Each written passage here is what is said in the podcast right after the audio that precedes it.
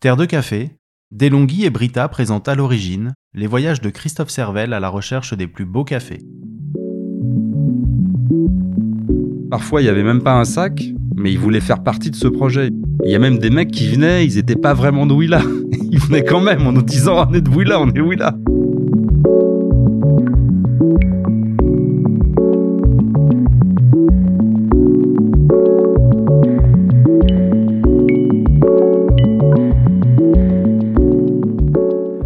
En 2018, Christophe se rend en Colombie.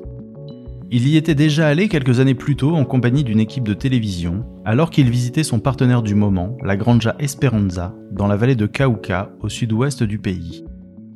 Le reportage avait mis en lumière le Bourbon rouge qu'il torréfiait alors et allait transformer cette référence en best-seller chez Terre de Café.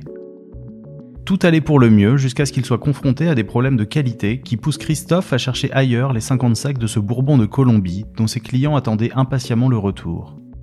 Christophe part donc à la recherche de nouveaux partenaires capables d'allier la quantité à la qualité, et il les trouvera au sud de Bogota, dans la région de Huila.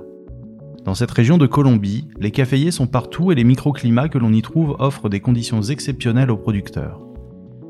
Plusieurs dizaines d'entre eux viennent à sa rencontre et lui font découvrir une variété qui lui était encore inconnue, le Bourbon rose.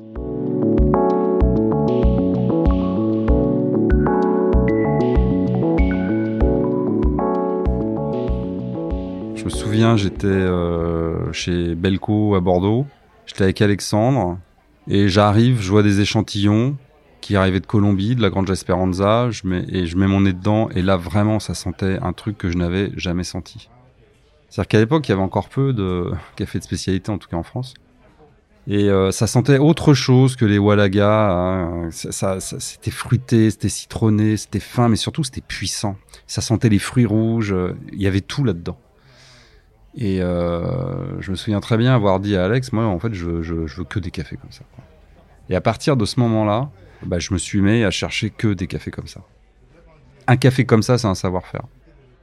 Donc en fait, on s'est mis à chercher euh, bah, des producteurs avec des savoir-faire et des exigences qui pouvaient arriver à fournir une matière première aussi qualitative que ça.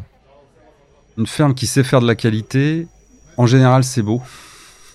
C'est un peu idiot à dire, mais c'est souvent le cas euh, quand, quand, on arrive dans une ferme qu'on a envie de prendre plein de photos et que la moindre photo qu'on prend, elle est jolie.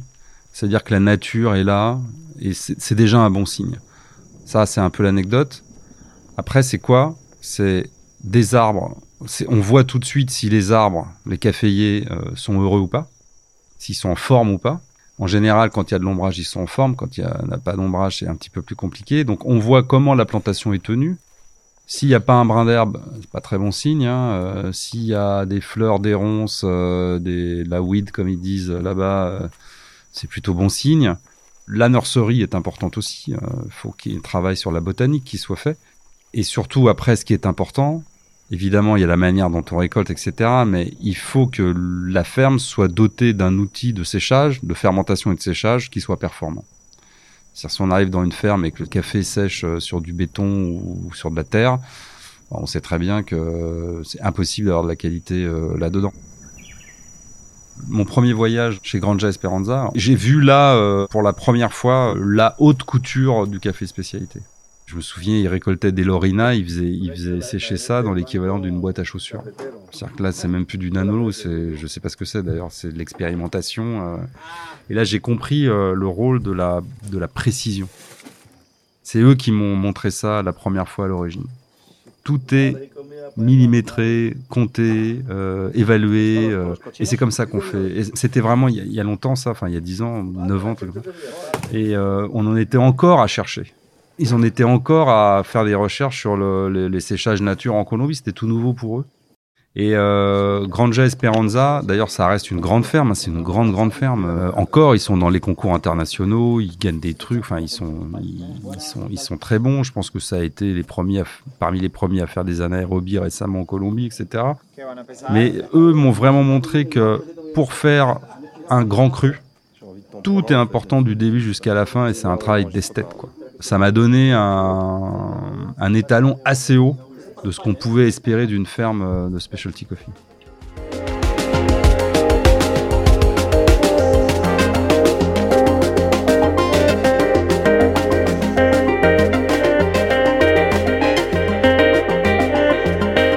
J'aime bien parler avec le mec qui fait, qui est là, qui lui qui contrôle ses équipes, etc. Le euh, manager, il a eu un grave accident de voiture. Il n'y a plus de manager dans la ferme. Donc euh, ça s'est barré en sucette. Euh, chacun faisait ce qu'il voulait dans son coin. Euh. et souvent c'est ça. Hein, ça tient à un homme qui lui a une vision, qui gère ses équipes et qui est, qui est exigeant avec ses équipes.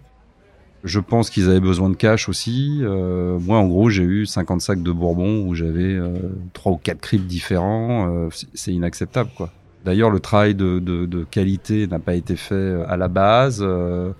Je pense que qu'on a reçu des échantillons qui étaient très bien, euh, mais que ce qui est dans les, dans les sacs était beaucoup moins bien. Donc euh, là, moi, ce qui m'a gêné dans cette histoire-là, c'est le problème de confiance. C'est-à-dire que je me suis senti roulé. Alors pourquoi, à cause de qui euh, Après, j'ai des explications.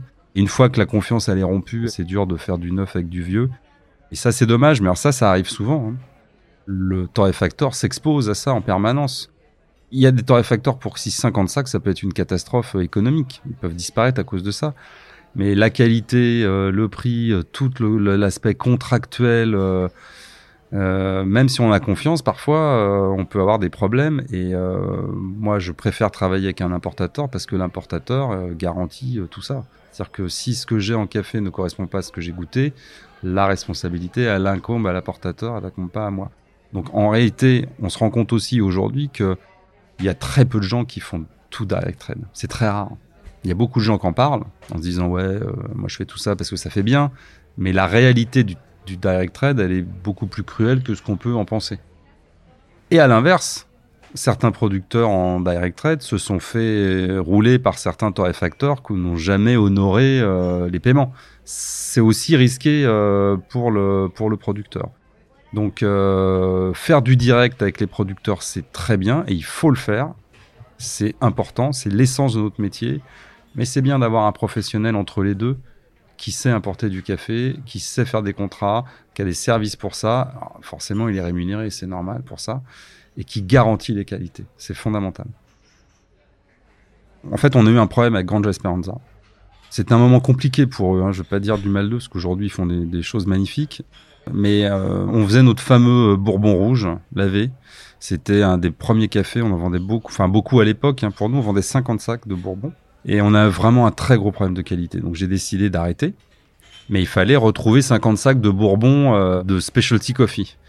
Et en fait, on s'est rendu compte que c'était très très compliqué. Qu'il y avait peu de fermes, ou voire pas de fermes dans notre réseau capables de nous livrer 50 sacs euh, de specialty coffee 87-88 quoi. Donc, euh, bah, avec Angel Barrera et avec les gens de, Hazard Café, on a mis un projet en place. On a fait un appel aux producteurs, on a ciblé une micro-région, Willa, enfin même plus exactement le sud de Willa, South Willa.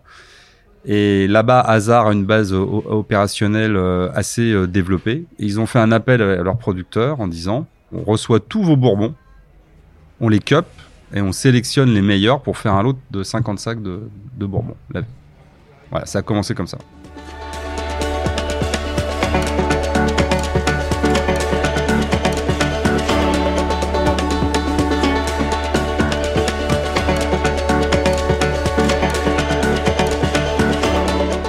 Alors, Hazard Café, je les ai rencontrés à Amsterdam. Hazard Café, euh, je les ai rencontrés, j'étais avec Angel Barrera de Belco. Et on rencontre un mec avec un poncho, Federico, un Italien, qui bosse pour une boîte, Hazard Café, contrôlée en partie par des Américains et financée par des New-Yorkais. Ou des Californiens, je sais plus. voilà, voilà Specialty Coffee aujourd'hui quand même, c'est marrant. Et en fait, c'est lui qui a l'idée de dire on lance un, lance un appel en fait, parce qu'il voyait pas comment on pouvait faire autrement. Donc ça donne une idée un peu de la manière dont, se font les projets et surtout qui est au bout des projets. C'est-à-dire que le specialty coffee, euh, ça intéresse le monde entier et ça intéresse aussi des investisseurs aujourd'hui. Ça c'est intéressant. Donc je vais là-bas et là je me rends compte que Hazard Café c'est quand même quelque chose de très sérieux. Ils ont un labo, euh, un super labo.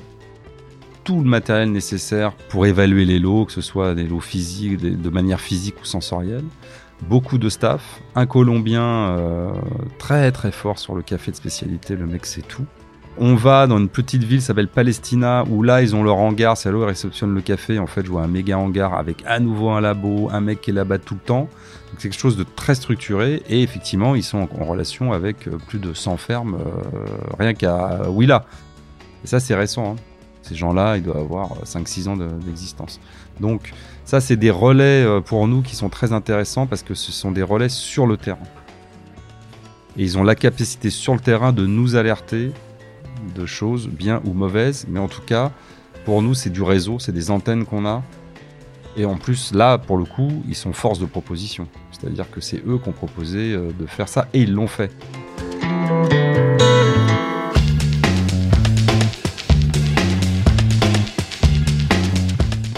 C'est un joli terroir. Effectivement, à Ouila, on a parmi les meilleurs cafés de Colombie.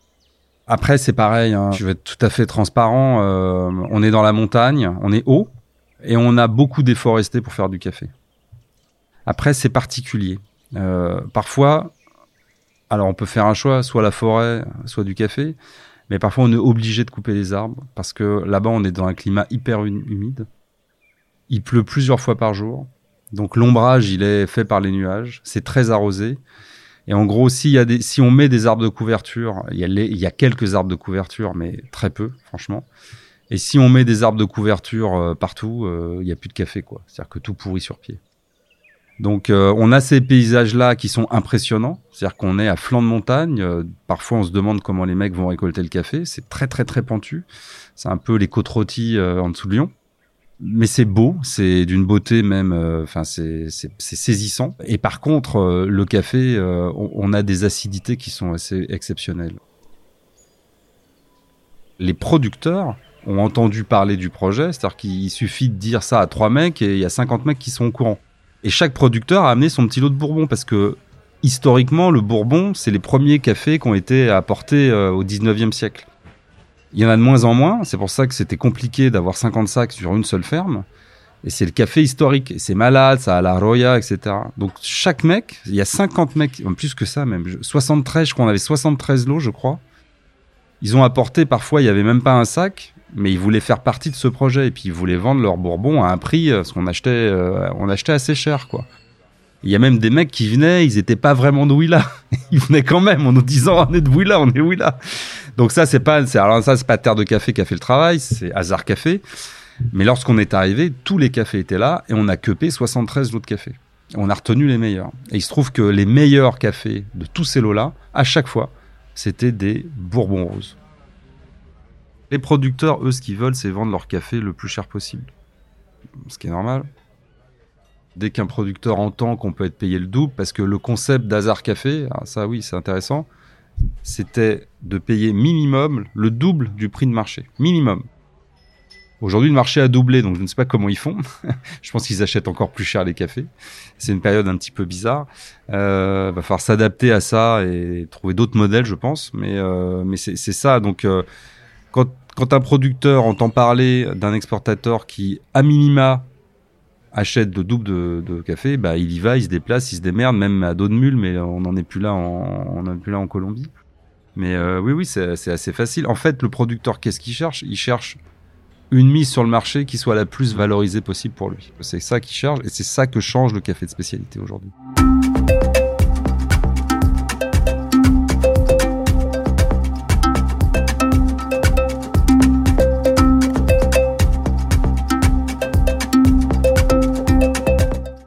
On arrive à Soswilla, on va dans un coffee shop, qui était un des copains d'Hazard, il fait un bourbon rose, je savais pas que c'était un bourbon rose, je bois en expresso, un des plus bels expressos de ma vie.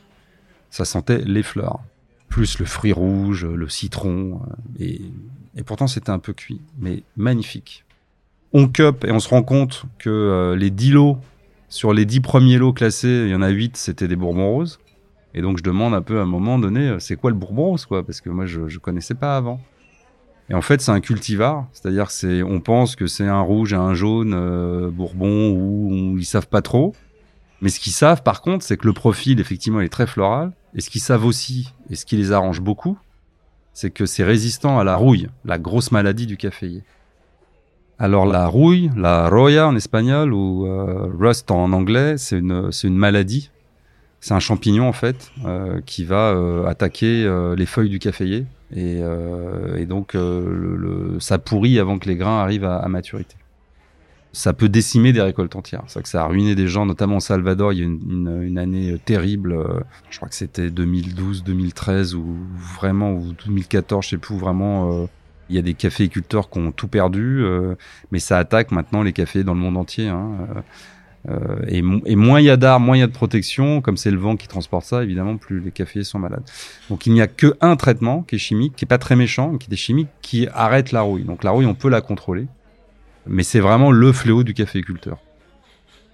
Et donc le Bourbon rose, il est naturellement résistant à la rouille. En fait, euh, un des fermiers avec qui on, travaille beaucoup, Castaneda là-bas, nous expliquait qu'au début, bah, il trouvait l'arbre euh, joli, euh, le café était fruité, euh, c'était super. C'est un des plus grands contributeurs du Bourbon Project aujourd'hui. C'est dans sa ferme que sont apparus les premiers. Et surtout, disait, on voyait, le café n'était, caféier n'était jamais malade, quoi. Donc j'en ai planté partout. J'ai commencé à vendre des semences à mes cousins, à mes copains. C'est une super, un, très bon revenu pour lui. Et c'est comme ça que le Bourbon Rose est parti dans la région de Willa. Le projet, c'est beau sur le papier, comme ça. C'était beau la première année. La première année, on a agrégé 8 producteurs, je crois. Mais plus ça va, moins on a de producteurs. Cette année, on en a un seul. Un seul, c'est toujours le même. Euh, c'est plus un blend en fait. C'est les, cafés, les Bourbons roses, alors de chez lui et de son cousin qui est la ferme d'à côté, mais c'est vraiment la, même chose. Effectivement, la première année, euh, ce qui a été bien, c'est que Hazard, euh, à ma connaissance, a acheté tous les Bourbons qui ont été livrés. Donc nous, on a gardé notre lot et les caféiculteurs n'ont pas apporté leur café pour rien. Hazard les a achetés. Mais on a rencontré des caféiculteurs qui euh, étaient contents. Alors on est allé, une ferme s'appelle la Floresta, je me souviens. Euh, qui avait été sélectionné dans le lot. Et lui c'était un, fort en gueule. Et lui nous expliquait que c'est ce genre de projet qui avait une récompense économique, euh, qu'on valorisait le café. Et que c'était pas comme avec la mafia des, du ministère de l'agriculture et euh, tous les programmes gouvernementaux, on leur demandait de faire de la quantité et pas de la qualité, qu'on vendait des nouvelles variétés, les pesticides qui vont avec. Et lui, il nous racontait que ça, ça menait toute l'industrie à la perte et que et que ce, dont il avait besoin absolument, c'est de faire du beau pour le vendre cher. Et c'était tout à fait la, philosophie de ce qu'on voulait faire là-bas et la philosophie du café de spécialité en général. Ne serait-ce que d'acheter du café à, un bon prix, ça redynamise euh, une région, bien sûr, ça redynamise un, un tissu euh, agricole, un tissu social, bien sûr, Lorsque des caféiculteurs vendent leur ferme pour 20 000 dollars pour devenir chauffeur de taxi ou guide touristique euh, dans une capitale, on a perdu quelque chose, quoi. On a perdu un savoir-faire parce que le marché était tellement bas que ça n'était pas rentable.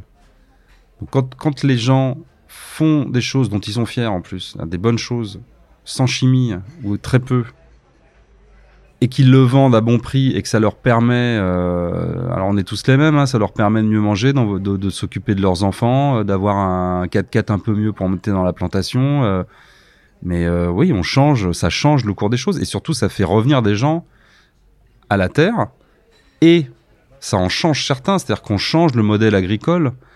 Quand les mecs ont compris qu'on gagne mieux sa vie en produisant moins, mais mieux, évidemment que, que ça crée des vocations et ce qu'on voit souvent aussi, c'est les enfants qui reprennent les plantations. papa est là, il est fatigué, euh, mais celui qui dirige la ferme, il la dirige pour faire du café spécialité, c'est le fils ou la fille. Et ça, c'est génial. Donc oui, ça change les choses, bien sûr.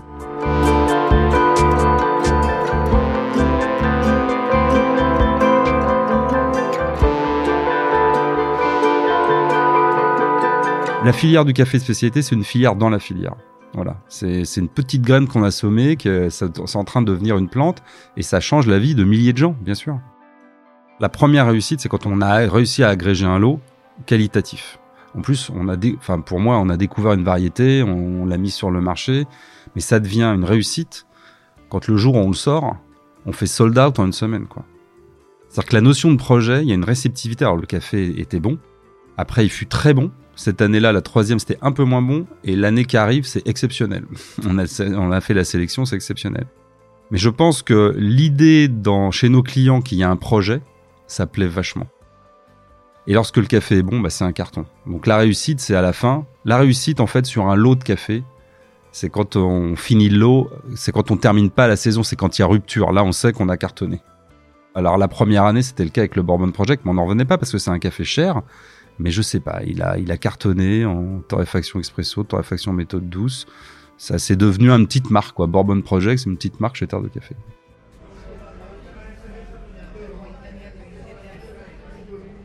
Moi, parfois, je, je suis étonné de ce qu'on vend, la qualité de ce qu'on vend.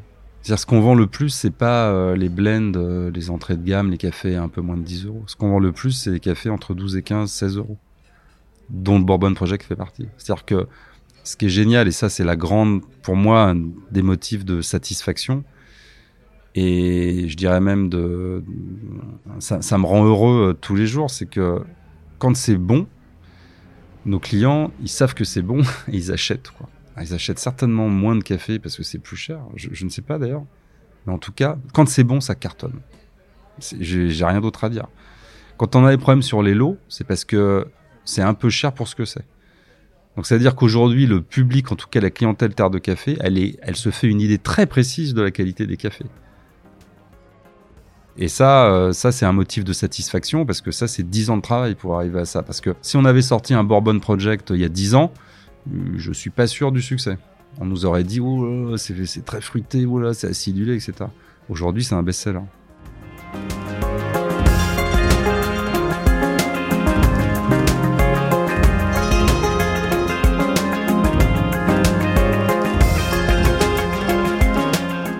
À l'origine, remercie Brita et Delonghi pour leur soutien à la filière du café de spécialité en France. À l'origine est un podcast produit par Terre de Café et lefiltre.fr. Il a été réalisé et raconté par Stéphane Guinet et monté par Florence Ovestre avec les musiques de Yok Mok. Les extraits sonores proviennent des vidéos réalisées par Fabrice Le Seigneur pour Terre de Café.